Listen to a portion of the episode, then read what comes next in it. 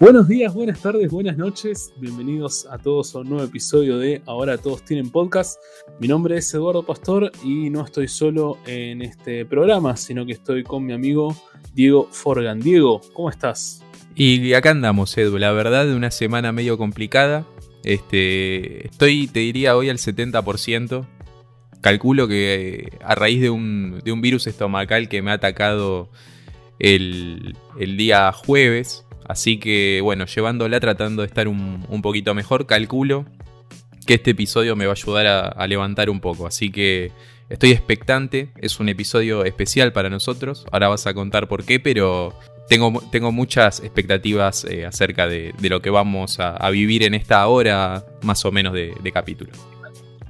Así es, Diego ahí aprovechó para introducir un poquito, como habrán visto en las promociones que estuvimos lanzando, Hoy tenemos un invitado, un nuevo invitado que en un esfuerzo enorme de producción logramos tener al señor David Orcada, el creador, fundador, CEO de El Galpón Gamer.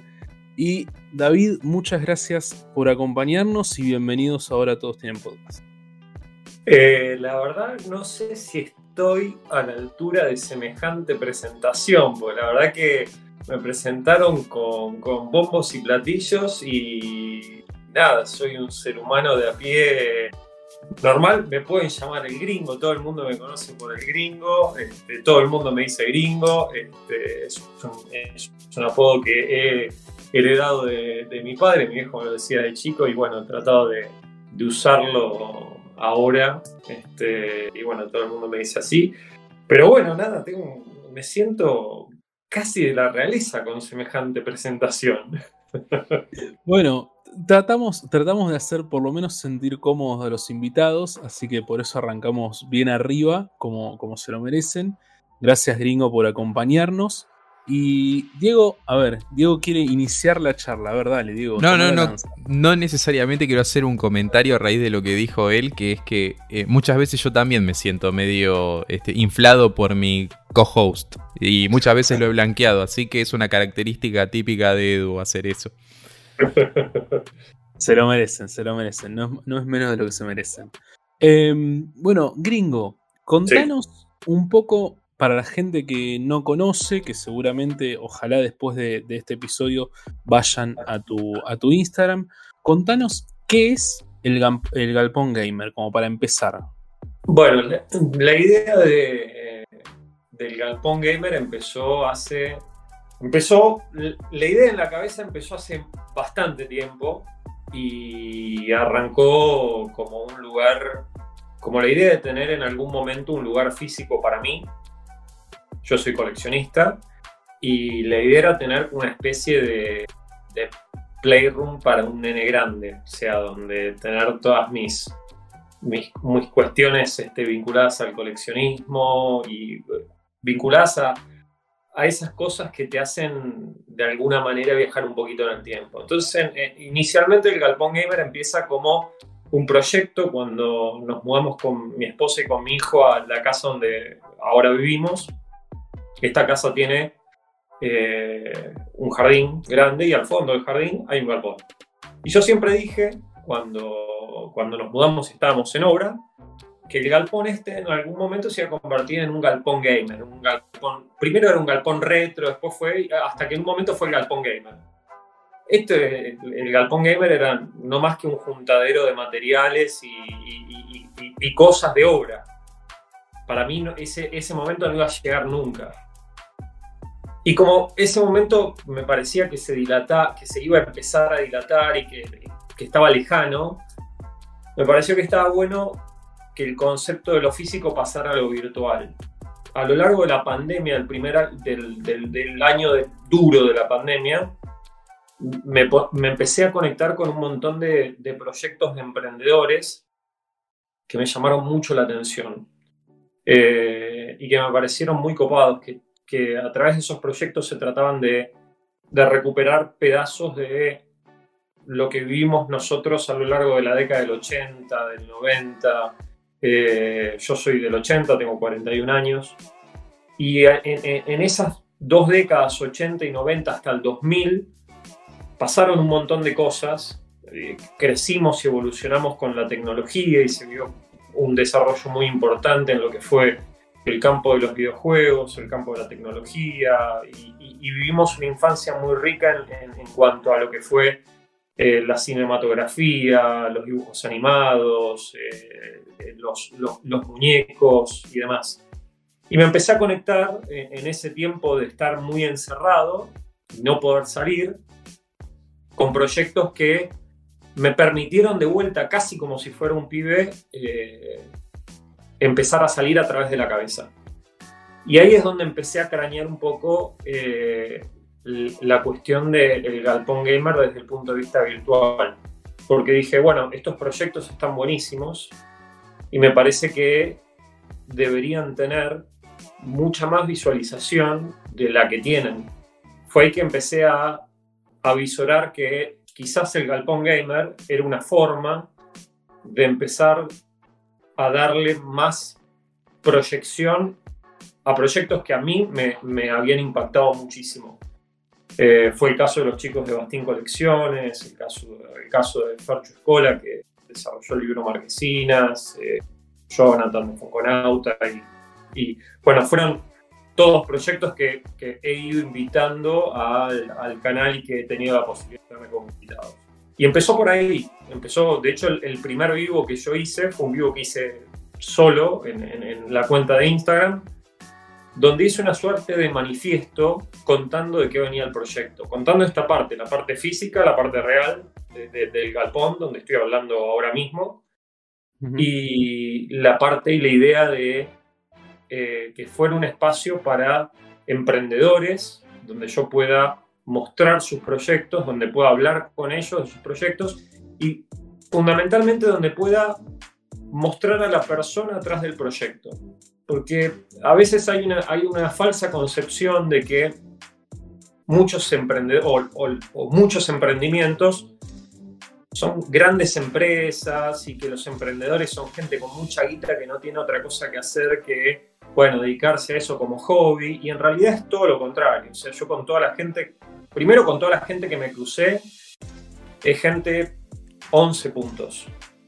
Y después es gente de a pie, que labura de lunes a sábado, que tiene laburos que no tienen nada que ver con sus proyectos. Y sus proyectos son el tiempo que le queda libre después de su laburo y de su vida. Entonces, me parecía muy valioso visualizar que, que uno puede alcanzar sus sueños y que no necesariamente hay que ser mega multimillonario para, para pelear por ellos. Este, y de ahí vino la idea del Galpón Gamer virtual, donde gracias a Dios, hasta el día de hoy, eh, me he podido dar el gusto, porque la verdad es que las entrevistas, como, como he dicho en, en, un par de entrevistas, tienen un pedacito de egoísta, porque yo las hago pensando en, en en mí, en, las personas con las que quiero hablar, a las que quiero conocer, muchas de las cuales ya he podido conocer, y, esperando que a la gente se enganche tanto como me engancho yo con el proyecto, o sea, porque cada, cada entrevista y cada emprendedor que yo este, entrevisto y que, me cruzo, cada persona que, pasa por el galpón, para mí tiene un peso importante. Eh, entonces, yo tengo la ilusión y la fantasía de que a la gente que está del otro lado le pegue de la misma manera.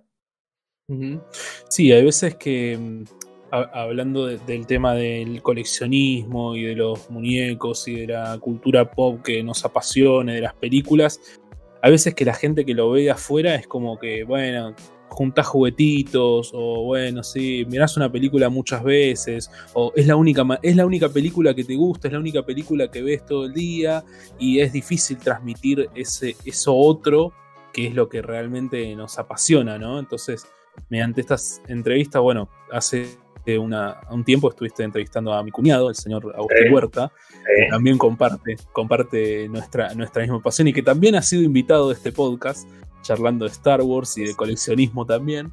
Eh, y está buenísimo esto de, poder transmitir eh, lo que decías vos, ¿no? La gente, los proyectos, el, el quehacer, las dificultades también, porque muchos de esos proyectos llevan un montón de, tropiezos y de piedras en el camino que hay que superar, y más en la situación en la que estamos, ¿no? En, el país. Capaz que si lo haces en otro lado es un éxito, te llenas de guita, y acá hay que remarla y remarla grosso para poder salir adelante y poder hacer lo que, en el lugar físico, digamos, medio aguantadero de materiales mientras te mudabas y después lo empezaste a cranear como algo virtual, pero ahora pasó de nuevo al plano físico, digamos, ¿no? Porque es el espacio donde estás ahora y con las fotos que subís, que compartís en tu Instagram, vamos viendo colecciones, eh, juguetes, cascos, algunos de figuritas, un montón de cosas que vas teniendo contanos ahora cómo volvió a pasar al lugar eh, físico, digamos, cómo de lo virtual volviste a lo, material. Bueno, el, galpón pasó su proceso, su proceso, si yo mostrar, en algún momento creo que voy a hacer una antes después, creo que tengo fotos de, del galpón de lo que era a lo que es ahora. Lamentablemente no tengo fotos de adentro del galpón de lo que era antes, una consulta te hago. ¿El galpón, el galpón físico, fue siempre aceptado o hubo que hacer una tratativa ahí? No, no, no. La verdad que eh, es una excelente pregunta porque mi mujer, eh, Natalia, que ella es diseñadora gráfica, la verdad que se puso gran parte del galpón al hombro. Porque a ver, cuando, cuando el galpón se vació de materiales y cuando se terminó la obra en casa y terminamos de construir y, y, se terminó, y llegó un día que se terminó, yo tengo dos cuentas de Instagram, una que es mi cuenta personal y después la cuenta del Galpón Gamer, y me acuerdo tengo un posteo donde el, maestro mayor de obra dijo, bueno chicos, hoy se termina. Y vino ese día a la mañana y el día ese a la noche dijo, chicos, se terminó nos dimos un abrazo, lagrimeamos un poco porque fue todo un proceso de un año, este, la obra. Eh, y la verdad que fue un proceso de un año eh, difícil de llevar como toda obra, pero, pero precioso, o sea, donde no, no hubo una discusión, no hubo, hablo con el maestro mayor de obra que fue el que llevó adelante la, la obra. Y cuando se terminó, claro, el galpón quedó detonado, la verdad que quedó. Una bomba, habían tirado una bomba. Exactamente, era Kosovo de posguerra. Eh, y yo lo miraba y decía, bueno, ya está libre, eh, ahora hay que darle forma. Y, mi mujer se puso mucho al hombro el tema de ayudarme a, darle forma. Me dijo, bueno, lo vamos a pintar ya para cuando eh, el maestro mayor de obra había terminado, el, el galpón por lo menos estaba pintado. Eh, o sea que las paredes estaban blancas, o sea que zafaba un poco más. Le faltaban un montón de cosas. Y yo, para mí, lo que, lo que a ella, ella tiene un ojo muy de diseñadora gráfica, hace 20 años que trabaja en la industria del diseño, y ella tiene un ojo muy, muy de diseño, muy de, estética, muy... Y yo quería el galpón así como estaba, ya estaba, ya era, era pegarle una Dámelo ahora. Dámelo ahora. Pelado, pero dámelo ahora. Claro, pegarle una barrida, traemos un par de sillas, una mesa y ya estábamos, y listo. Y de a poco, bueno, le fuimos, le fuimos, yo fui el que se me iban ocurriendo ideas y, Nati la fue llevando al plano real. Em, empecé a, meter algunos muebles y a meter algunas cosas y ella se fue, le fue dando el toque ese bien de, diseño y de, de, me fue aconsejando, che, esto, mirá, te conviene ponerlo así. O sea, ella fue un, motor muy importante en, esta movida. Porque mm, pasó algo que, pasa, que se repite bastante seguido desde que yo tengo este espacio en, casa. Yo tengo un lugar propio. Eh, tengo, y creo que lo dije en algún, en algún posteo en mi cuenta, el galpón es como mi pequeño lugar en el mundo, son mis pequeños 20 metros cuadrados en el mundo. Eh, y Nati, me acuerdo que una vuelta entró, yo estaba sentado en el escritorio donde estoy sentado ahora y estaba mirando hacia un mueble donde tengo un televisor de tubo, una videocasetera y una Super Nintendo que fue una donación de, un amigo. Y estaba la Super Nintendo prendida en, la pantalla de demo del Super Mario Kart. Y yo estaba, el día estaba nublado, la verdad que hacía frío ese día, estaba medio destemplado y yo estaba sentado mirando para el lado de la tele. Y mi mujer vino, vino a preguntarme, no sé qué, entró y yo estaba flasheado con, con miraba, para, miraba para el lugar donde tengo los cascos, donde tengo las figuras, donde... Y mi mujer me hizo un comentario que, que, resume un poco lo que es el, lugar físico para mí. Me dice, sos como un nene acá adentro. Y la realidad es que sí, soy como un nene acá adentro. Acá recuperé un pedazo de...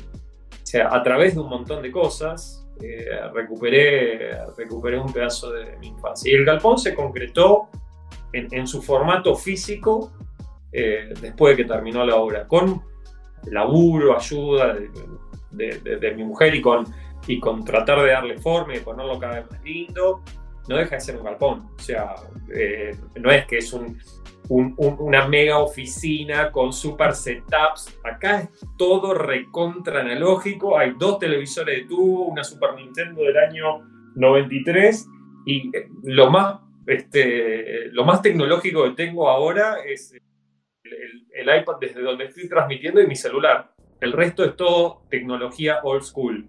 Este, y me hace feliz, la verdad. Y me, y me hace feliz, la verdad que me hace feliz. Eh, no quería el, espíritu también de, del lugar físico, un poco eh, el, tema de que sea un galpón, que el nombre del galpón gamer apunta un poco a eso, nunca va a dejar de ser un galpón. Es esto, es, lo que hay, es rudimentario, es tosco, es, es ecléctico, es eh, porque si ustedes lo vieran eh, en el lugar donde estoy, hay un, este, hay un poco un, cambalache lindo de, un montón de cosas viejas. Eh, y es eso, es, eh, es, es, un galpón. Nunca va a haber grandes setups de, de los que se muestran en YouTube con mega cargas tecnológicas de super CPUs, de mega monitores, de luces que se prenden por todos lados. No, yo tengo dos lamparitas de 150 en el techo, un velador arriba del escritorio, una estufa para no cagarme de frío porque hace frío en el galpón. El galpón lo que respeta son las estaciones del año. En invierno fresquito y en verano bien calentito. Este, entonces, eh, en verano voy a tener que pensar algún tipo de acondicionamiento. Ahora en invierno estoy calentito porque me traje una estufa.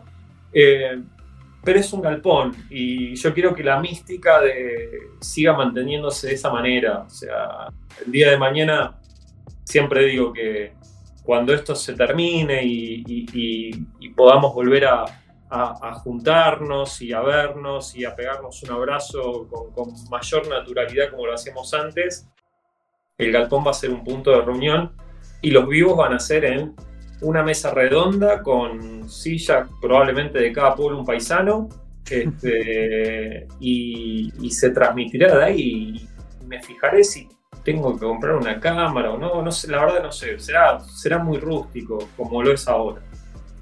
muy bien. Lo, convengamos que lograste el sueño de muchos, digamos, ¿no? El, galpón es el sueño de muchos, el lugar... Sí, sí, lo sé. el, lugar, nuestro lugar en el mundo, nuestros, como decías vos, los, pequeños metros cuadrados donde cada uno es, es feliz con, sus cosas, con lo suyo, con sus colecciones, con sus muñecos, etcétera. Diego.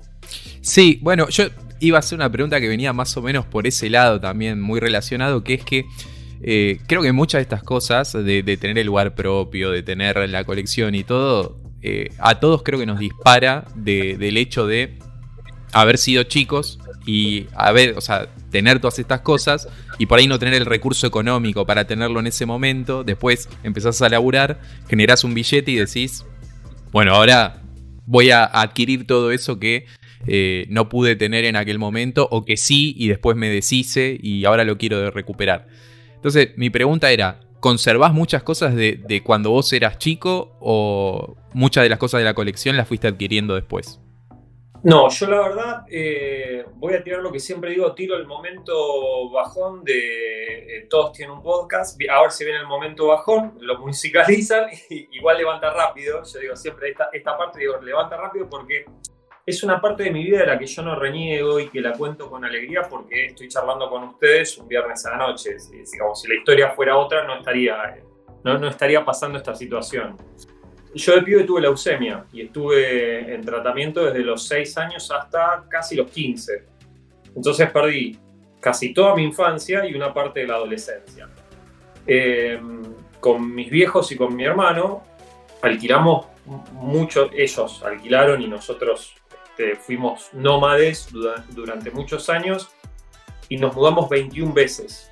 Por ende, gran parte de, por no decir, te diría la totalidad de, de las cosas que tuve de pibe desaparecieron, las que tuve, y hubo un montón de cosas que no pude tener, por dos factores, por mi leucemia y el tratamiento en el año 86, más allá de que lo cubría la obra social, había un montón de extras que no los cubría y eso demandaba una inversión de dinero importante y eso hacía que fuéramos una clase media hecha pelota. Este, y bueno, había un montón de cosas a las que yo no podía acceder. Me acuerdo haber tenido un montón de muñecos de He-Man, eh, que las mudanzas se fueron llevando paulatinamente. Playmobil, gracias a Dios, tuve varios. De hecho, conservo el, barco pirata de Playmobil que me regalaron cuando cumplí siete años. Yo estaba internado en ese momento y fue un esfuerzo, me acuerdo, fue un esfuerzo de toda la familia de regalarme el barco pirata y todavía lo tengo. Eh, y eso lo conservo con, eh, con, mucho cariño porque es te diría que es lo único que me quedó de mi infancia. Es el, el único juguete que me quedó de mis siete años, es el barco pirata. Eh, y después sí, de grande, como, como bien decían, uno empieza, empieza trabajar, empieza a independizarse, empieza a entrar un mango, empiezas a tener un resto y empiezas a, empiezan a pasar dos cosas. O tratás de recuperar lo que tuviste y querés volver a tener lo que tuviste en algún momento, o tratás de tener lo que no pudiste tener en ese momento y ahora querés tenerlo, para completar como si fuera una parte del rompecabezas que nunca estuvo. A mí me pegó más cuando empecé a coleccionar, eh, me pegó más por buscar las cosas que de pibe no había podido tener. Y empecé mis colecciones, eh, arrancaron desde ahí, desde lo que no había tenido. Porque pensé, bueno, lo que tuve, lo tuve, o sea, y, lo disfruté. Se perdió, se lo llevaron las mudanzas, desapareció, pero lo tuve y lo disfruté, porque tengo claros recuerdos de haber jugado con los muñecos de He-Man, de G.I. Show, con los Playmobil, eh, y todo eso lo disfruté. Ahora, me quedó como anudada la garganta con lo que no tuve, y me hubiera encantado tener de pibe y entendía por qué no lo podía tener. O sea, no era un, nene caprichoso que le decía a mi hijo, ah, dale, comprame un Game Boy, comprame un Game Boy. En ese momento, comprar un Game Boy en el año 89 era como hoy comprar dos PlayStation 5. O sea. Perdón, voy a hacer la acotación que tengo que hacer. Ahora, para, para, para, no, no, para. Voy a hablarlo yo, voy a, voy a presentarlo yo porque yo ya sé qué vas a decir. Yo ya sé qué vas a decir. Ahora es el momento donde Diego me tira una patada porque yo tuve una Game Boy de chico. Dale, hacelo, Diego, dale. Hace tu gracia. Bien, eh, en Argentina nadie jugó al Game Boy de manera oficial, todo el mundo lo emuló la primera vez que jugó al Game Boy. Si tuviste Game Boy en los 90, yo no quiero decir nada, pero para mí, cheto. Listo. Así que. O sea, si. no conozco a nadie en este país que me haya dicho o, que pueda afirmar que cambió un Pokémon en un recreo. Porque lo tenía uno solo del curso, yo, no quiero meterme, yo no, quiero picarla, como se dice ahora, pero yo iba a un colegio estatal en, Villa Pueyrredón. El, el colegio es un colegio grande, tenía 3.000 alumnos. Era un colegio gigante, era más de media manzana el colegio. Y en todo el colegio había un pibe que tenía Game Boy, al que lo perseguíamos eh, ferozmente para ver qué juegos tenía y para tratar de en algún momento tener el Game Boy en las manos eh, y poder jugar. O sea, y tener la emoción de poder jugar con. Aparte, el Game Boy era toda una cuestión de. No solamente. No era un jueguito electrónico. Más, yo tuve, por ejemplo, no tuve Game Watch, que fue lo primero, lo previo al Game Boy Eh, no tuve los Casio, no tuve un, ahora estoy atrás de un, Western, un Western Bar de, Casio, que fue uno de los juegos que Casio competía con Game Watch y hubo un par de Casio que a mí me quedaron grabados en la cabeza y que ahora me encantaría conseguir. Pero tuvo una marca que era económica y había comprado 7000 franquicias al mismo tiempo que eran los Tiger. Y vos jugabas con el Tiger y estaba todo bien, pero una cosa era jugar con un Tiger, con un Game Watch, con un Casio, pero otra cosa era el Game Boy. Vos le metías un cartucho igual que le metías a un Family, igual que le metías a una NES, igual que era, era como la consola que vos podías tener en tu casa, que tampoco era para cualquiera, nadie podía tener una NES tampoco, pero en el bolsillo del delantal. Era una locura. Y a mí me picó por ahí, me picó por ese lado. Es que, a ver, por citar, por ejemplo, el, Pokémon que nombré recién, o el, primer Super Mario de Game Boy, el segundo Super Mario también, todos son infinitos escalones arriba de, lo que sería un Tiger, por ejemplo. Eh, yo recomiendo en, en, YouTube el Angry Video Game Nerd, si no lo han visto, eh, recomiendo que lo vean. Hizo un capítulo sobre las versiones de Tiger de los videojuegos. Y, no, son, son difíciles. O sea, no, no digo que en ese momento no estén buenas, pero hoy no resisten mucho. Y no, no, no. los juegos de Game Boy eran juegos hechos y derechos completos. Eh, calidad Nintendo, ¿no? Como quien dice, no se puede, no se puede igualar. Em, dos cosas voy a decir a mi defensa. Em, la primera, eh, gringo, quiero decirte que Diego es un amante acérrimo de Nintendo. Sí, tiene una. Ahora tiene una Switch y casi que lo hace el amor todas las noches. Así te lo digo. De tanto te envidio profundamente. Te envidio profundamente. ¿eh? No, pero yo te envidio a vos con la Super Nintendo. Yo fui pibe de Sega y todos los que tuvimos Sega, creo que en el fondo sabemos que la Super Nintendo es mejor. O sea, tiene el Super. Así como me bardeas a mí por la Game Boy, yo ya te lo dije. La Sega era de Cheto. El que tenía Sega era de Cheto. Mira, la, Super Nintendo tiene el Super Mario World y ya con eso le gana todo el catálogo de Sega completo.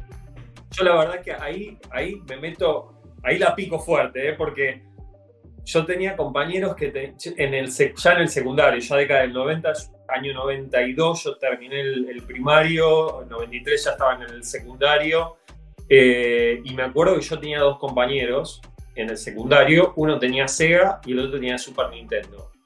Y el que tenía Super Nintendo la tenía más grande, pero por una cuestión de que eh, los juegos de Sega eran más baratos. De hecho, Sega sale el cruce de Super Nintendo con un catálogo más amplio de juegos más baratos. Pero Super Nintendo era Super Nintendo. Y Super Nintendo, me acuerdo cuando yo compraba, era un adicto consumidor de revistas de juegos, Action Game, Club Nintendo, Hobby Consolas, eh, las que había en el mercado. Yo me había hecho, me acuerdo que tenía una cuadra del colegio secundario donde iba, un kiosco de diarios, y me había hecho cliente del, kiosco de diarios porque revista de juegos que aparecía, revista de juegos que le compraba, y me acuerdo de la edición de Hobby Consolas eh, española, cuando sale con un VHS presentando a través de Herbe, presentando la salida de Super Nintendo con el, enunciado El cerebro de la bestia. creo que lo vi 100 veces en una semana ese video, lo quemé, lo, lo, lo, lo, derretí, lo derretí porque vos veías los gráficos de Super Nintendo y, era, era flashero totalmente. Bueno, hoy, después de 30 años de no poder tener una Super Nintendo, tener una Super Nintendo acá es un, es un viaje total. Es un viaje, aparte que soy recontra Nintendero, o sea, banco a Sega morir, me encantan los juegos de Sega, tengo una, una, una mini Mega Drive en, en, mi cuarto, pero soy recontra Nintendero, o sea, a morir, a morir. ¿eh? Y me encanta, aparte, me encanta lo que, lo que Nintendo, la, la apuesta que hizo Nintendo no solamente las consolas, eh, en, las consolas hogareñas, sino en la apuesta que hizo en, las consolas portátiles, en, la evolución de, la, portabilidad de las consolas de Nintendo. Y por eso me, volvió tan loco. Y de ahí, bueno, y de ahí es de donde parte mi, flash de coleccionismo en lo que es retro gaming. Ahí en retro gaming apunté a Nintendo. Vos sabés que yo tuve una experiencia similar eh, creo que le he contado en uno de los episodios, pero yo tenía un amigo que tenía la Super Nintendo y yo tenía Sega, obviamente porque él tenía más posibilidades de tener la Super Nintendo y yo cuando iba a jugar allá me daba cuenta, o sea, es, otra cosa.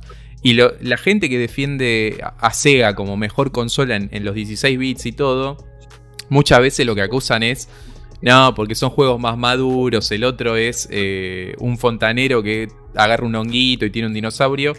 Y. A ver, está bien. tu Mortal Kombat tiene sangre. Te lo banco. Pero. Juego por juego le, gana para mí Super Nintendo sin lugar a dudas. Igual para mí ahí, ahí hay una. Ahí, es donde. En, los que somos jugadores de esa época. Eh, en los que somos como yo digo, los jugadores de la vieja escuela, yo tengo amigos que son recontra fanáticos de Sega y que ahora están delirados porque Sonic cumplió 30 años o 30 y no sé cuántos años, y, está fantástico. Pero ahí es donde me parece que no hay grieta, porque a ver, yo agarro la mini Mega Drive y me y flipo jugando a los juegos del catálogo, porque aparte la tengo flasheada, entonces tengo como 100 juegos de, los 30 originales que viene eh, y me vuelvo loco con todos los títulos que tiene, el Golden Axe, el Altered Beast. Eh, a ver, tiene unos juegazos de la hostia y es indiscutible. Y después podemos, nos podemos poner a discutir qué te gusta más o qué te gusta menos. Ahora, si vos me decís, ¿te tenés que quedar con una de las dos y tenés que erradicar a la otra del mundo? No, la verdad que no. Yo no, no podría ponerme a decir, bueno, tiene que existir, tendría que haber existido solo la Super Nintendo y nunca. No, son dos consolas que, que pelearon en una época, que, se, a ver, que, que, lucharon por un podio en el cual fueron primero y segundo, primero y segundo, primero y segundo, y que después la pelea la terminaron ganando otros, desde otro lado completamente diferente, pero hoy a los que, a los que somos este, los que somos jugadores, como te decía antes, los que somos jugadores de esa época, Vos hoy y me lo han preguntado en alguna entrevista.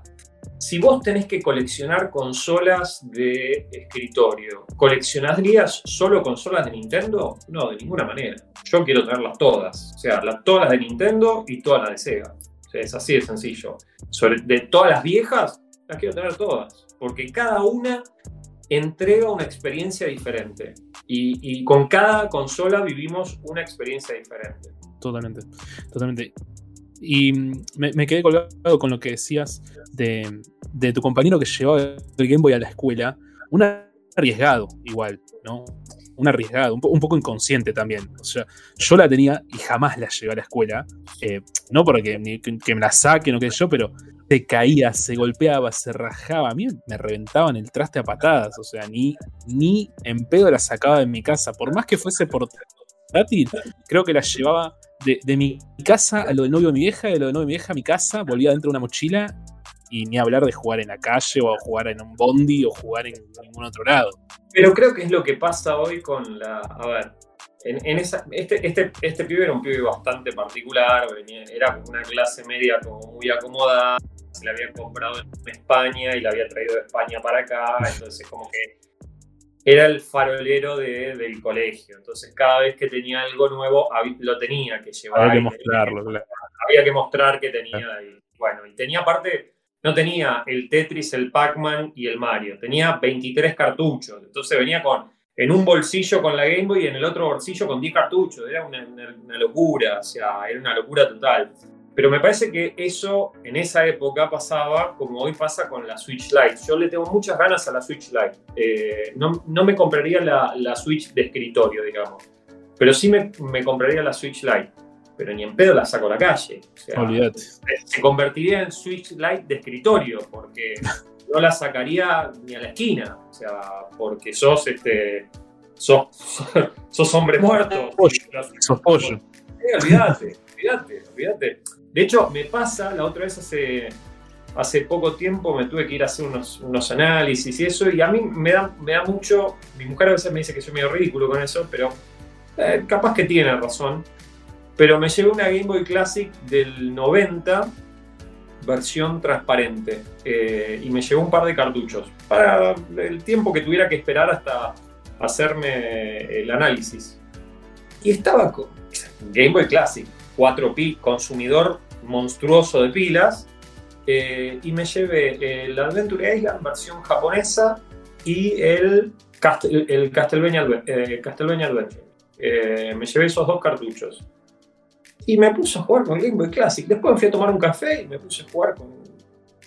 Fue muy loco porque en el café, cuando estaba tomando un café, la, la chica que me atendió, la moza que me atendió, me preguntó, una piba de unos 20 algo de años, me preguntó qué era lo que tenía en la mano. Me sentí un viejo de mierda, la verdad, les voy a ser completamente honesto, me sentí un viejo de mierda. Y le expliqué en, los términos más sencillos que pude, es una consola portátil de la década del 90. Y me dijo, ¿y todavía funciona? Sí, le digo, todavía funciona, no se va a morir nunca más. Le digo, son tractores.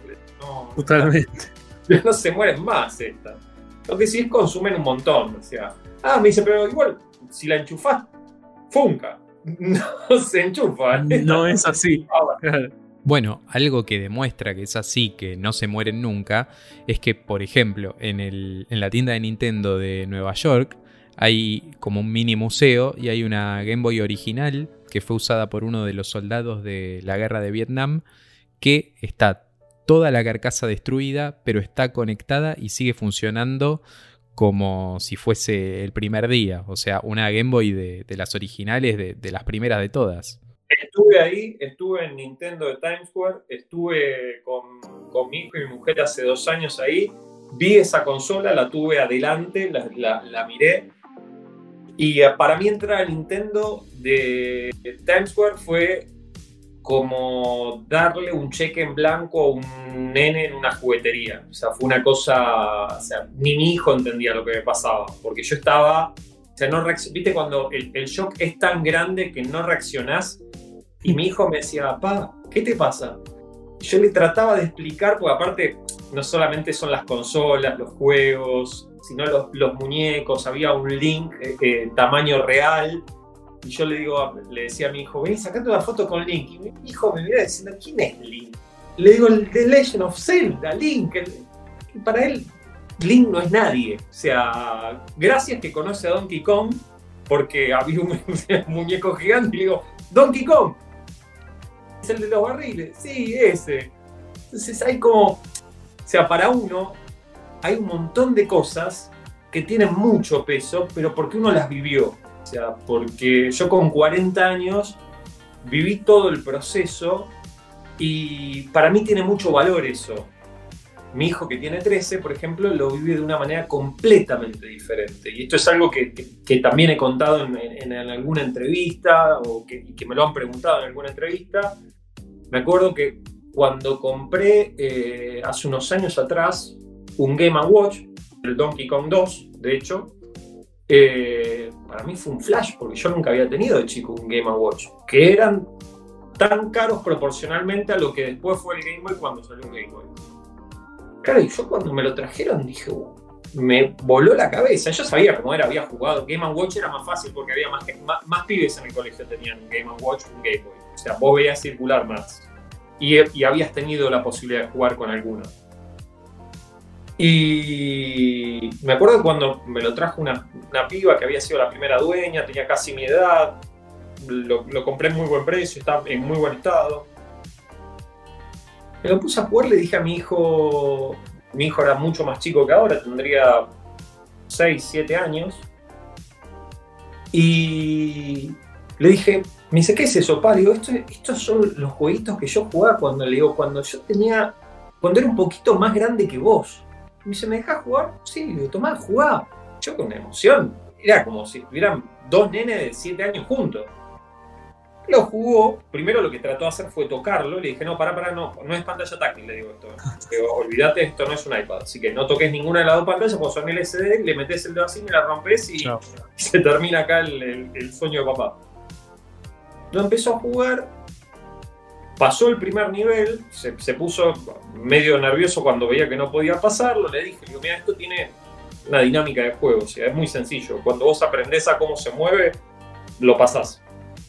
Le enganchó la vuelta al toque, pasó el nivel A al nivel B.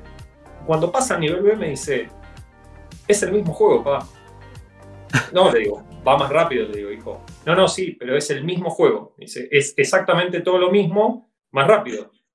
Sí, le digo, claro, pero es, pasaste al, siguiente nivel y no cambia nunca más nada. No. ¿Y cómo te divertías con esto? Es un embole. Y me lo devolvió. y, ahí se terminó. Para él eso fue todo. O sea, nunca conectó con eso. Porque, claro, obviamente él nació y a los tres años tenía un iPod Touch en la mano. Entonces, ¿cómo, cómo haces entender a, esta generación, a, las generaciones nuevas, lo que representa para nosotros una Genesis, una Super Nintendo, un Game Boy, tener un muñeco de Motu Vintage, un muñeco de G.I. Show, recuperar eh, unos muñecos de Kenner de Star Wars. No lo entienden, es muy difícil. Yo tengo, tengo una hija de cuatro años, que es la hijada de Diego también. Em, y si hay algo de lo que. Hay muchas cosas, ¿no? De, los que, de lo cual estoy orgullosa de, orgulloso de ella. Eh, pero creo que lo mayor es eh, que sea tan o más fanática que yo de, em, Volver al Futuro. Ella me pide, por favor, ver las películas de Volver al Futuro. Y ahora descubrió que en Spotify hay una lista de toda la, los soundtracks de Volver al Futuro. Entonces cuando vamos en el auto me pide escuchar las canciones de Volver al Futuro. Ya está, o sea, yo ya, gané. Yo ya gané. Con eso a mí ya... El, resto viene todo de arriba. Y también, eh, bueno, me pide jugar con la DS, con la DSi, con la Nintendo DSi que tenemos, también me pide jugar. Aunque después no entiendo un carajo, ¿no? De qué es lo que hay que hacer, de cómo se juega, de dónde, dónde tiene que apretar con el palito y todo eso. Pero se, interesa, digamos. ¿no? Viene y me pide. Eh, todavía no la enganché del todo, pero porque yo no la uso tanto, la Game Boy Color. Esa todavía no, no se enganchó.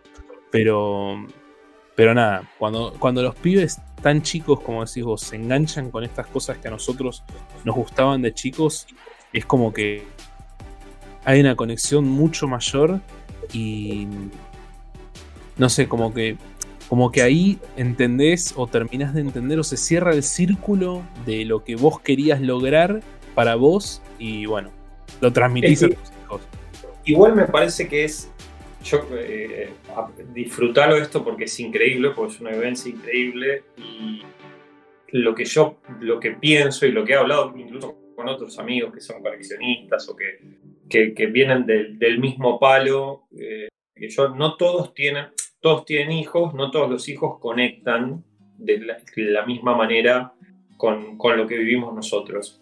Porque a veces es difícil extrapolar, era lo que te decía antes, es difícil extrapolar la vivencia. Porque yo le puedo decir, le puedo explicar a mi hijo, y mi, hijo es un, ahora yo lo, estoy en el galpón y desde acá veo el comedor de casa y está jugando al Fortnite con los amigos. No hay juego que yo odie más sobre la faz de la tierra que el Fortnite. Pero bueno, a él le gusta y a ver, me trató, él, él, eh, él trató y yo siempre eh, reconozco en que me incluyó en sus, en, sus, sus juegos, me trató de enseñar, de hecho, por ejemplo, me enseñó a jugar Clash Royale, hoy tenemos un clan juntos y el clan lo lidero yo y él con su mejor amigo son colíderes y somos un clan donde están todos los compañeros del colegio y los amigos de él, están en el clan que creé yo y jugamos todos Clash Royale, pero porque me enseñó a jugar él. Y me copa eso, que podamos compartir un juego y que de golpe él entienda, porque cuando él me explica y me dice, no, pero vos lo tenés que hacer así, paga y tenés que jugar también, le digo, Tommy, yo le digo, soy gamer mucho antes de que vos nacieras, le digo, pero mucho antes de que vos nacieras, yo ya, ya era gamer. Pero la vivencia para ellos es diferente. De hecho, la dinámica, que era lo que hablaba la otra vez con un amigo mío, la dinámica, el patrón de pensamiento que ellos tienen sobre, sobre la forma de jugar es muy distinta. Hace poquito tiempo eh, vino el mejor amigo de mi hijo, que es como si fuera un hijo más para mí, acá a casa. Yo estaba acá en el galpón y me encontraron jugando a la Super Nintendo. Y le digo, ¿quieren jugar chicos? Bueno, dale, dale. Le digo, ¿qué quieren que les ponga? Porque tengo un montón de juegos, gracias a Dios, un montón de juegos de Super Nintendo. Y uno que podemos jugar a dos, digo, les pongo el Super Mario Kart para que jueguen de dos. es un juego de carrera, es muy, es muy básico. Y fue tan frustrante para los dos no poder encontrar la, no, encontrarle la dinámica del juego, porque desde un punto de vista, para nosotros, yo me pongo a jugar Super Mario Kart y es un juegazo, para mí es un juegazo, pero para ellos es, es cuadrado, es, tosco, no, no, es, no es dinámico, no es, no es nada de lo que ellos están acostumbrados, ellos están acostumbrados a mundos abiertos y a gráficos espectaculares y a, cosas increíbles, y esto es todo enlatado, chico llegó un momento que me dijeron, no, deja, ya está, no tenemos más ganas de jugar. Y se fueron. Y yo seguí jugando feliz al Super Mario Kart. O sea, pero porque a veces el choque generacional eh, lo que hace es que las vivencias no sean transferibles. Entonces, nosotros fuimos felices con la Mega Drive, con la Super Nintendo, con la Game Boy, porque marcó, me parece que marcó mucho nuestra vida y marcó mucho nuestra niñez o nuestra preadolescencia nuestra juventud yo no sé si ellos van a tener el día de mañana, puedan hablar con sus hijos, van a decir, no, ¿sabes? Yo cuando jugaba la Play 4, el Fortnite, o jugaba la Play, no me parece, yo que lo, lo, analizo como jugador, no me parece que haya que genere el mismo impacto en esta generación que lo que generó en nosotros. Porque nosotros crecimos viendo cómo evolucionaba todo. Y ellos llegaron con todo ya hecho. Entonces me parece que es distinto. Me parece que es distinto. Sí, yo me, ponía a pensar, eh, mismo con lo que decías vos y, de tu hijo y de los juegos y, de cómo se frustraba con el tema de los controles, por ejemplo, cómo hasta mismo desde un punto de vista psicológico es distinto. O sea, hoy en día el juego te da la mano, te acompaña, te ayuda. Antes eran dos pantallas y como hicieron solo dos pantallas eran imposibles. Los continue, los game over, era nefasto el poner un password de 30 caracteres para poder entrar a la pantalla. Y no solo eso, sino conseguir la información de cómo son los trucos, cómo son los passwords. Todo eso se perdió.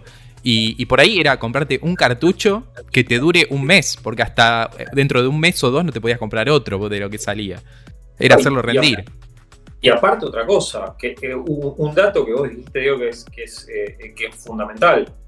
O sea, si vos no sabías cómo pasar el nivel, y no tenías un compañero que lo había pasado, eh, morías ahí. O sea, si no, te si no tenías la guita para comprarte una Action Games, una Club Nintendo, una hobby consola, que además hablaran del juego que vos estabas jugando, no había YouTube para decir, a ver, truco para pasar el malo del nivel 2, para, para matar el boss del nivel, no, no existía.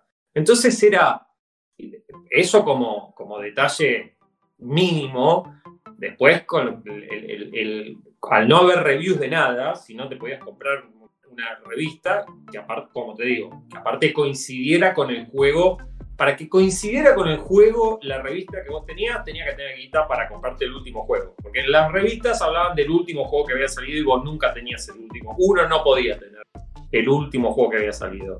Y normalmente las revistas que hacían reviews, que se dedicaban a esto, hablaban de las grandes consolas, hablaban del Super Nintendo, de Genesis, de la Mega Drive, iban para adelante. De Family no hacían una puta reseña, o sea, la realidad es esa.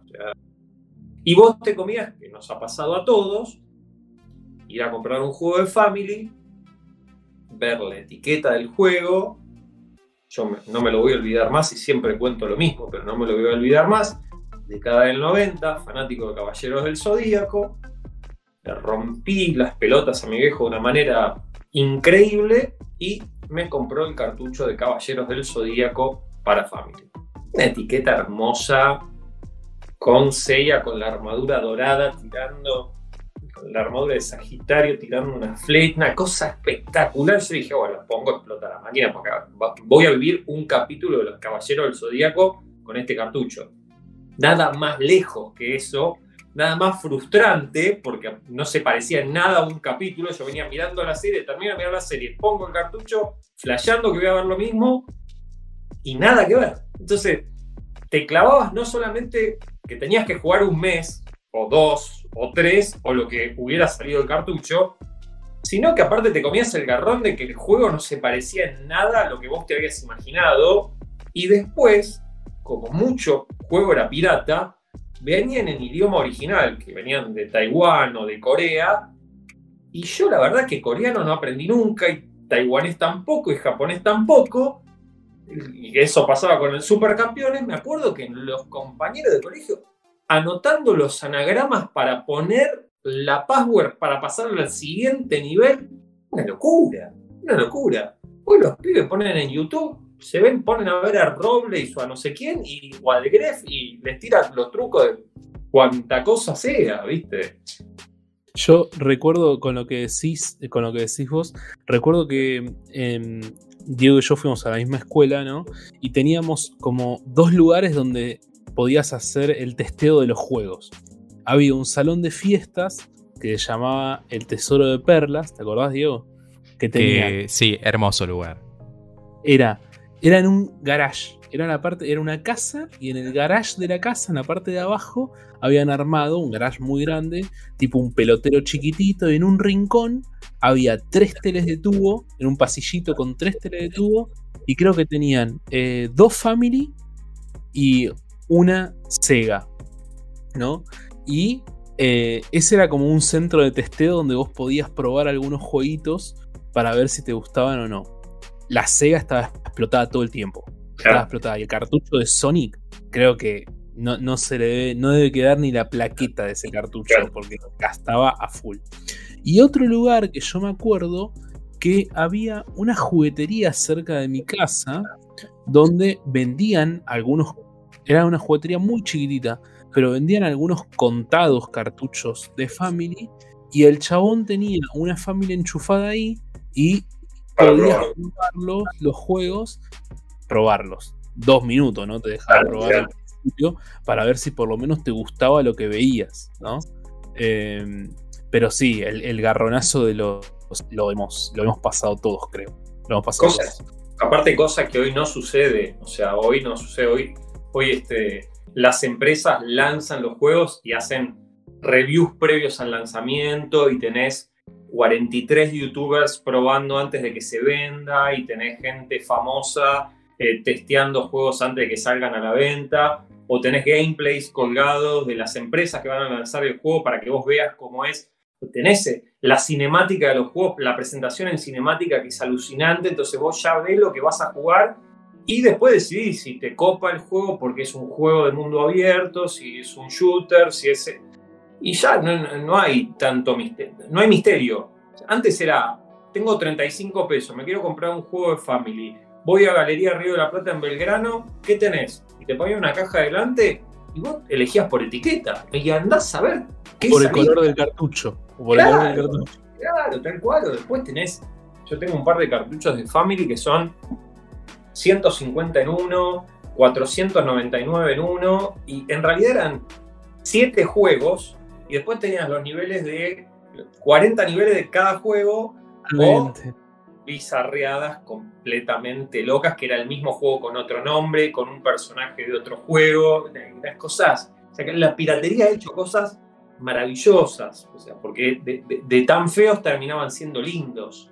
Este, pero hoy no pasa, hoy no pasa, estas generaciones no se cruzan con, con, toda esa aventura que implicaba que vos tuvieras que tomarte un bondi, ir a tu lugar, gastar una moneda, o sea, hoy los juegos también son caros, pero en ese momento te gastabas una moneda y le habías, le habías inflado la cabeza a tu viejo para que te comprara el cartucho de Mortal Kombat de Family y después no alcanzaba tus expectativas, fumátelo y llegalo al final, porque y ni no siquiera lo digas. Y ni siquiera digas que no te gusta.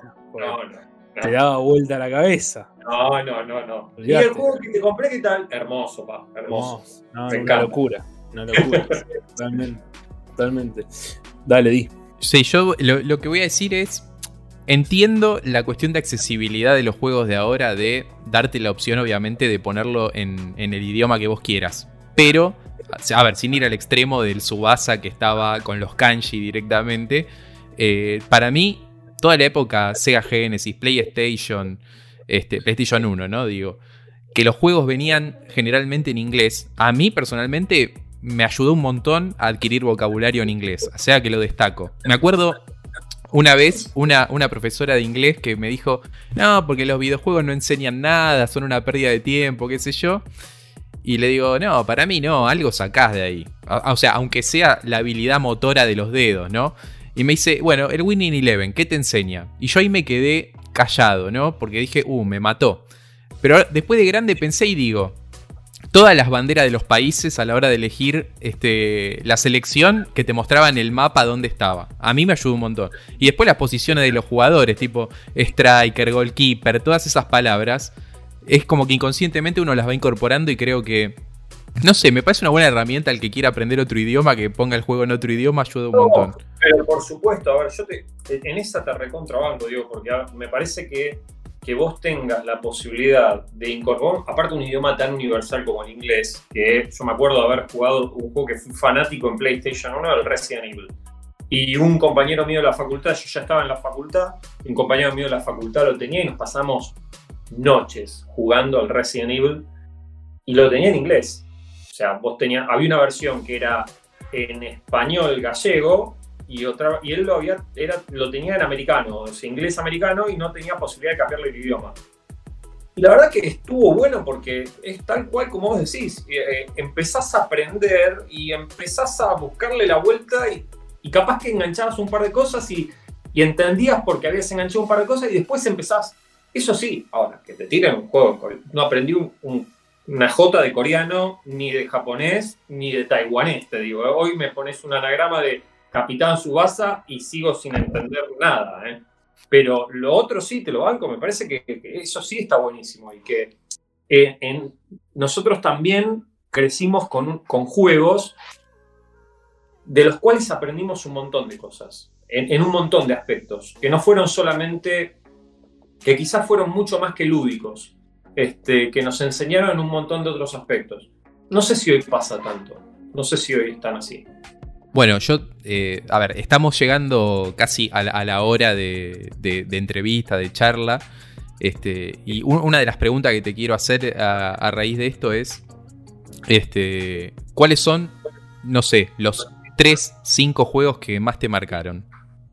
Bueno, a ver. Eh, Pregunta fácil, ¿no? Te tiré una... Sí, cinco, solo 5, aparte me restringida, solo 5.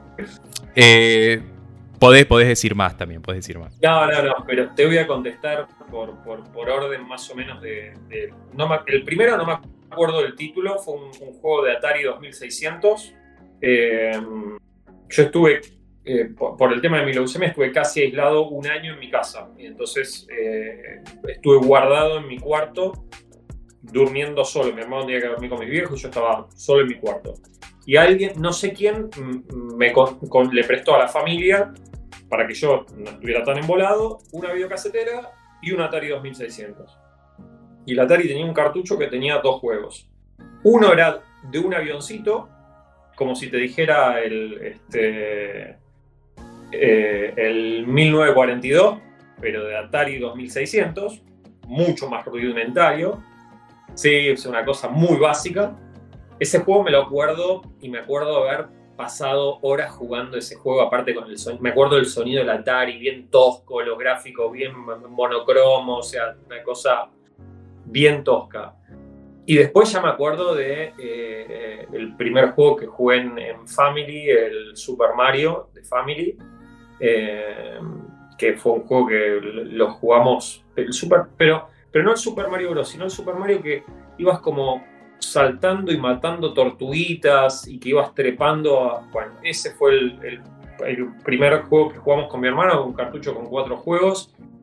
El que tenía ese, el Battle City, el Tetris y el Pac-Man. Ese fue el primer cartucho que tuvimos con, mi hermano.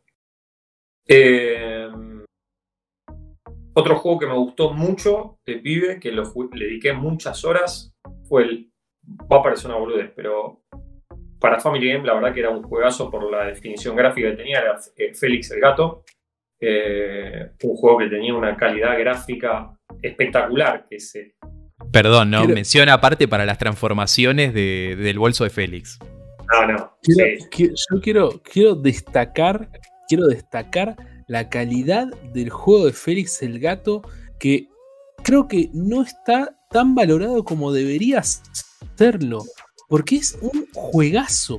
Un juegazo mal. Aprende Mundo Gaturro. No, no, no. No, olvídate, sacara del ángulo, Nick. sacar el ángulo. no, te conoce. Yo me acuerdo que cuando recibí el cartucho ese, eh, la carátula, a diferencia de muchos otros juegos, no decía nada. O sea, era la cara de Félix y decía Félix.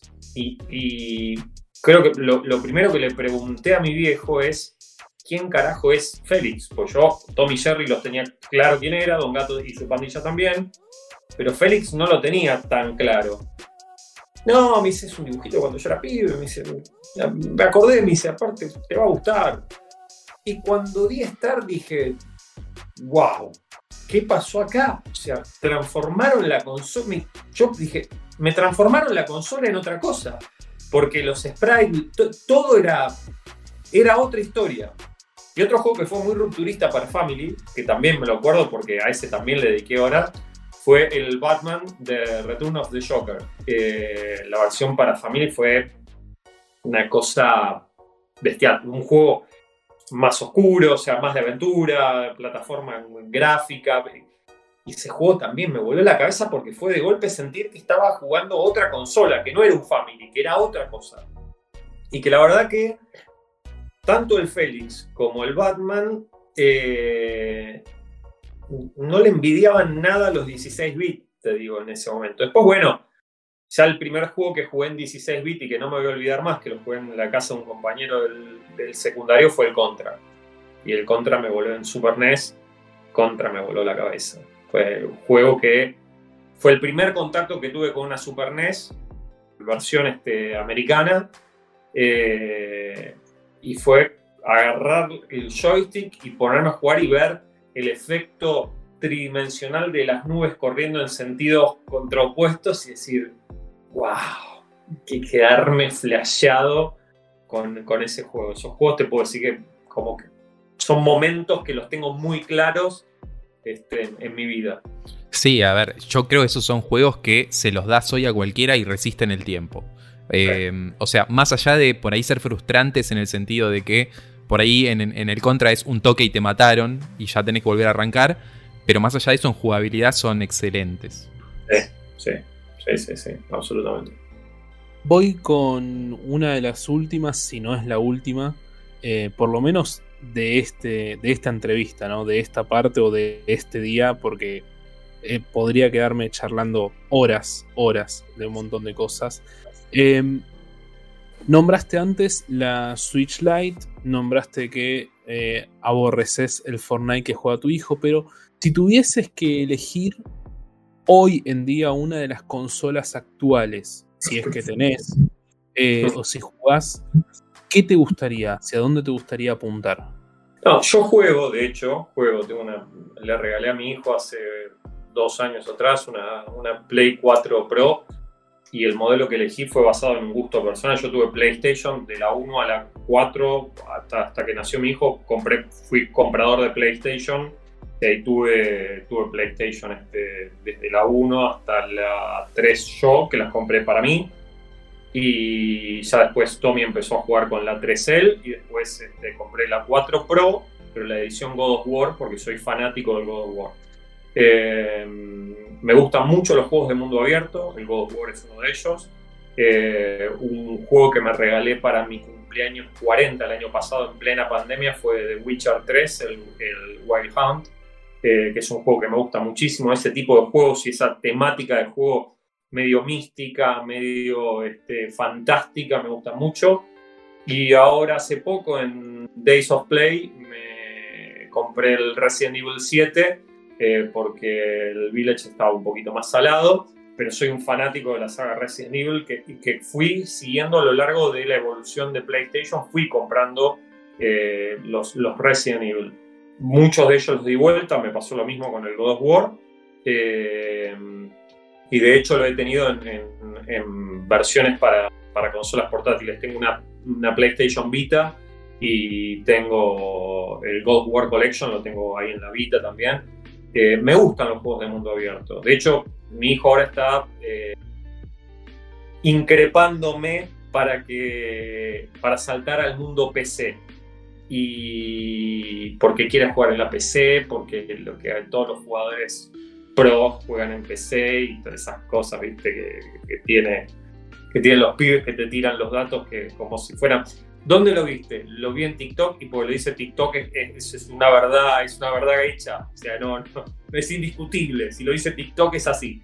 Eh, entonces quiere pasarse ese mundo. Yo probablemente me quede con la Play y, la tenga. De hecho, en el galpón ahora lo que quiero incorporar es un televisor, un LCD eh, viejo, no quiero que sea un Smart ni nada, un LCD para poder conectar las consolas que tienen conexión por cable HDMI. Y tendría seguro una Play 3, una, las Play las tendría, las viejas hasta la 4 te diría que, que las tendría todas. Si pudiera, las tendría todas. Este, pero soy de jugar juegos ahora, soy, no, no tengo tanto tiempo. Eh, y te digo, como asignatura muy pendiente tengo la Switch. La Switch es una máquina que me encantaría tener, que me encantaría tener. ¿eh? Y, y, estuve a esto de comprarla y no la compré porque elegí comprar una, una consola irme para atrás y comprar una consola, una edición limitada de, de Nintendo 2DS XL. Eh, y estaban al mismo precio. Eh, y elegí una edición limitada de una consola más vieja. Mm. Yo eh, la pensé en algún momento, la de la Switch, pero me limitó mucho el tema del precio de los juegos.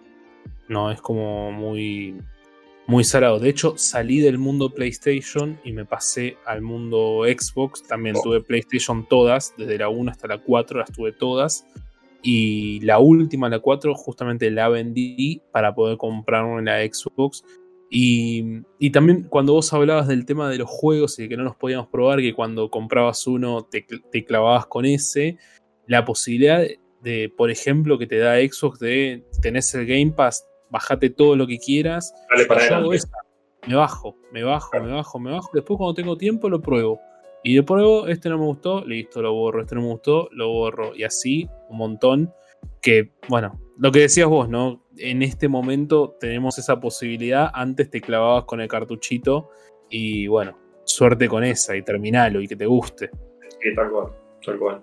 Bueno, David, mil, mil millones de gracias por esta conversación, por esta charla, por esta entrevista. La verdad que yo la pasé joya hablando de todo esto y nos quedaría un nos quedan un montón de otros temas y de otras aristas para ir eh, conversando que seguramente ojalá podamos hacerlo más adelante en otra entrevista. Así que mil, mil gracias. Cuando quieran, en el momento que quieran, me dicen, yo, a ver, Espero no haber quemado la hora que tuvimos este, mucho, pero puedo seguir charlando. Cuando me meto en, este mundillo a hablar, puedo estar horas hablando, por aparte lo disfruto porque me, sale, porque tengo un montón de cosas para, contar, de, anécdotas, de, coleccionismo, de cosas que me han ido pasando, que el coleccionismo me, me ha llevado a recorrer un mundo muy, muy interesante eh, así que cuando quieran, obvio, estoy recontra dispuesto, me llaman. estamos a tan solo un, mensaje de distancia, no más que eso. Totalmente. Mil gracias, eh, gringo. Diego. Eh, no, lo mismo. Infinitas gracias a él, primero por, por darnos su tiempo y también por el horario en el cual lo estamos grabando, que lo pudimos coordinar y, sabemos que nosotros como equipo de, Ahora Todos Tienen Podcast no graba quizás en los horarios más amigables. Así que muchas gracias por eso. Y una cosa que no quiero dejar pasar es, por favor, compartir tus redes sociales, cómo te pueden contactar, todo ese tipo de, data. Dale, me pueden, eh, me pueden encontrar en Instagram en arroba el guion eh, galpón guion bajo gamer. Eh, ahí suelo hacer este, los sábados a las 17 horas Últimamente venía haciéndolo todos los sábados, este sábado me tomo como una especie de, break, pero todos los sábados vine clavando 17 horas una, entrevista. Han desfilado personajes, la verdad, muy, muy lindos. Ha estado Fercho Escola, Jonas de Fungonauta, Nico de las Retroaventuras, los chicos de Bastín Colecciones, Fede Bimayer, eh, Santiago Dorrego, eh, me estoy quedando, eh, bueno, tuvo Agus, este, Huerta, eh, ha, pasado, ha pasado gente, ahora la semana pasada estuvo el chino que hace unas cosas alucinantes. La verdad que he tenido la posibilidad de tener gente muy, muy, muy copada, coleccionistas, emprendedores, eh, coleccionistas todos y emprendedores eh, muchos. Y la verdad que, como decía al principio, está buenísimo conocer a la gente atrás de, esto. Y el coleccionismo, si hay algo que, que tiene el Galpón Gamer es eh, mostrar el hilo conductor, no importa de dónde venimos, ni hacia dónde vamos, ni cuáles son nuestros orígenes, ni, nuestras bases, podemos venir de familias eh, mejor posicionadas o, no, o tener realidades eh, económicas diferentes, pero el coleccionismo es un hilo conductor que hace que tengamos, que tengamos siempre algo de qué hablar y algo que nos apasione. Les tiro una chiquita, si me dejan, si da, si da hacerlo. Yo me acuerdo que cuando eh, lo conocí a Ferchu Escola, cuando lanzó su, hizo la presentación de su libro Marquesinas, eh, nos juntamos en el Parque Rivadavia. Todavía estábamos, la, la cuarentena estaba más laxa y ya estábamos todos más un poquito saliendo. Y nos juntamos ahí en el, se hizo un grupito de 10 personas, 6, 7 personas éramos más o menos ese, ese sábado a la tarde. Y éramos toda gente, fue muy loco porque había un señor de 60 y largos años, yo que tengo 41, eh, en ese momento 40, era un poco más joven que ahora, eh, y gente todas de, distintas edades, de distintas zonas, de, de distintas etnias, por decirlo de alguna manera, pero todos hablábamos el mismo idioma, que es el idioma del coleccionismo, el idioma de la pasión que nos genera coleccionar, el idioma de la nostalgia, el idioma de, de, lo lindo que vivimos a través de, de, las cosas. Que como siempre digo, las cosas son solo cosas, pero tienen la capacidad de hacernos viajar en el tiempo. No hace falta un DeLorean para viajar en el tiempo. Eh, podés hacerlo con un viaje, podés pegar un viaje en el tiempo con un álbum de figuritas, con un muñeco de He-Man, con un muñeco de G.I. Show, con un barco pirata de Playmobil o con un cartucho de Super Nintendo de la década del 90. Ni siquiera teniendo una Super Nintendo, solamente con el cartucho en la mano. Eh, cada cosa evoca un recuerdo y cada recuerdo te permite viajar al pasado sin la necesidad de tener una máquina del tiempo. No puedo agregar más nada, o sea, ya está cerrar la transmisión ahí y nos estamos viendo la próxima. Eh, lo único que quedaría es despedirnos. Eh, de mi parte, les agradezco muchísimo a todos los que llegaron hasta esta parte del episodio. Eh, gracias por escucharnos, por compartirnos y le dejo el pie a Diego que seguramente va a estar compartiendo nuestras redes bueno, eh, lo mismo que Edu, es muy difícil acotar mucho. Creo que cualquier cosa que se diga además sería ensuciar el lindo mensaje que, dejó David. Así que eh, muchas gracias a él, muchas gracias a todos por escuchar. Síganos en Instagram, arroba todos.tienen.podcast. Eh, nos pueden escuchar, como saben, en Spotify, Google Podcast, Apple Podcast y en YouTube en Ahora Todos Tienen Podcast. Nos estamos escuchando, si Dios quiere, la semana que viene. Chau, chau. Chau.